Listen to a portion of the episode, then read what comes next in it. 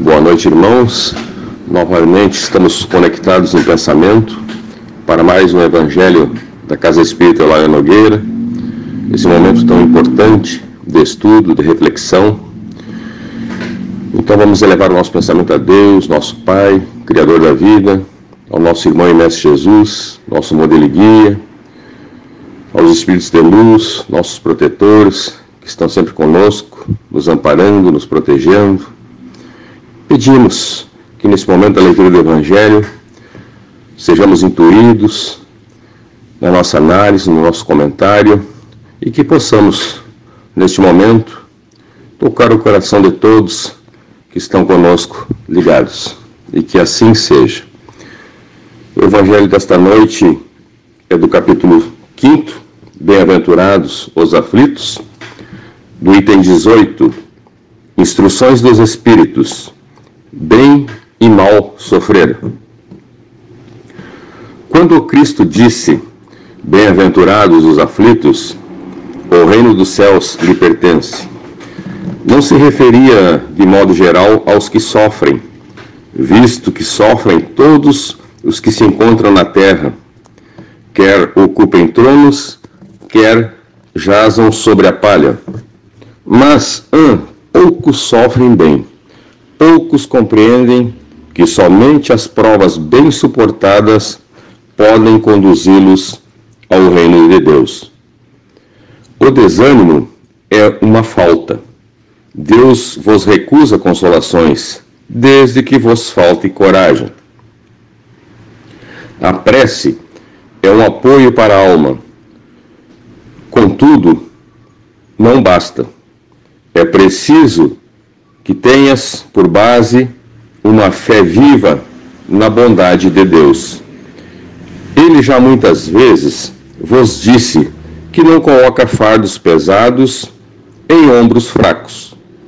O fardo é proporcionado às forças, como a recompensa o será a resignação e a coragem. Mais opulenta será a recompensa do que penosa a aflição. Cumpre, porém, merecê-la, e é para isso que a vida se apresenta cheia de tribulações. O militar que não é mandado para as linhas de fogo fica descontente, porque o repouso no campo nenhuma ascensão de posto lhe faculta. Se depois como o militar, e não desejeis um repouso em que vosso corpo se enervaria e se entorpeceria a vossa alma. Alegrai-vos quando Deus vos enviar para a luta. Não consiste estar no fogo da batalha, mas nos amargores da vida, em que às vezes de mais coragem se há mistério do que num combate sangrento. Porquanto não é raro que aquele que se mantém firme em presença do inimigo fraqueje nas tenazes de uma pena mortal. Nenhuma recompensa obtém o homem por essa espécie de coragem, mas Deus lhe reserva palmas de vitória em uma situação gloriosa. Quando vos advenha uma causa de sofrimento, ou de contrariedade, sobrepondo-vos a ela, e quando houverdes conseguido dominar os ímpetos da impaciência, da cólera ou do desespero, dizei de vós para convosco, cheio de justa satisfação: fui o mais forte. Bem-aventurados os aflitos. Pode então traduzir-se assim: Bem-aventurados os que têm a ocasião de provar sua fé, sua firmeza, sua perseverança e sua submissão à vontade de Deus, porque terão centuplicada a alegria que lhes falta na terra, porque depois do labor virá o repouso. Lacordaire, Harvard, 1863. Bem, irmãos, após essa leitura desse trecho do Evangelho, podemos extrair dois pontos importantes para tecer um breve comentário. Primeiramente, sobre a prece, que sabemos que é o alimento da alma, que nos fortalece, mas, como dito aqui, somente ela não basta para enfrentarmos as tribulações no nosso campo de batalha, batalhas diárias que enfrentamos na família, no meio social em que vivemos, no nosso trabalho, que são os desafios que temos aqui enquanto encarnados e temos que superá-los para podermos evoluir nesta caminhada.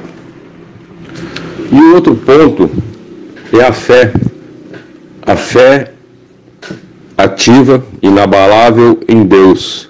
Deus, Criador do universo, nosso protetor, que Ele nos contempla no momento das nossas necessidades, porque Deus nos atende não nos nossos desejos, mas nas nossas necessidades. E somente Ele sabe o momento de nos atender durante as nossas batalhas que enfrentamos diariamente.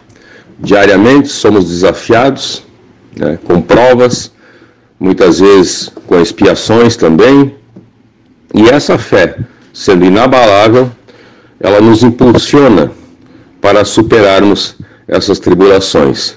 E no sentido figurado, do campo de batalha, da guerra que enfrentamos, para sermos fortes, é muito importante também, irmãos, termos a esperança. A esperança de que as aflições momentâneas serão ultrapassadas. E lá à frente, Deus nos contemplará com o seu reino. Deus, onipotente, soberano e grandioso, nunca nos desampara nesta caminhada. E temos o nosso modelo, que é o nosso irmão Mestre Jesus, que deixou um legado. E cabe a nós agora seguirmos os seus passos. Com essas palavras, então, está realizado o comentário do Evangelho desta noite.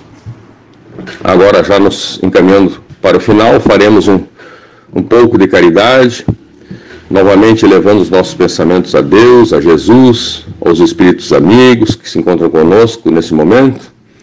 Vamos irradiar bons fluidos aos nossos irmãos, cujos nomes constam no livro da nossa casa Lara Nogueira, livro de irradiações, nas nossas listas. Esses irmãos encarnados e desencarnados, que todos eles recebam um pouco desse facho de luz, conforme a sua necessidade e o seu merecimento. Vamos, neste momento, mentalizar aquele irmão, aquele familiar, aquele amigo, aquela pessoa das nossas relações que porventura esteja passando por dificuldade, que esse irmão também seja atendido e que receba um pouquinho dessa luz. Vamos pedir pelos nossos irmãos, irmãos terrenos, irmãos encarnados, desencarnados, que encontram em aflições, que também sejam iluminados com essa luz divina.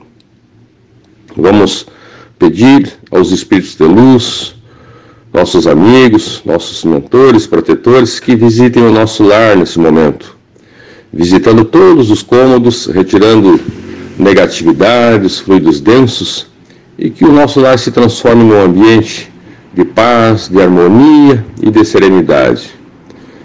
Pedimos também pela fluidificação das águas, águas que temos nos nossos lares, águas do planeta, que seja colocado nelas, através da magnetização, o remédio necessário para atender às nossas necessidades físicas, espirituais e mentais. Já em final do Evangelho, agradecemos por mais esta oportunidade de estarmos reunidos em pensamento para esse momento tão importante. E rogamos que a luz do Divino Mestre Jesus permaneça conosco, nos amparando, nos protegendo, norteando a nossa caminhada. Desejamos a todos que tenham uma boa noite e uma feliz semana. E que assim seja, irmãos.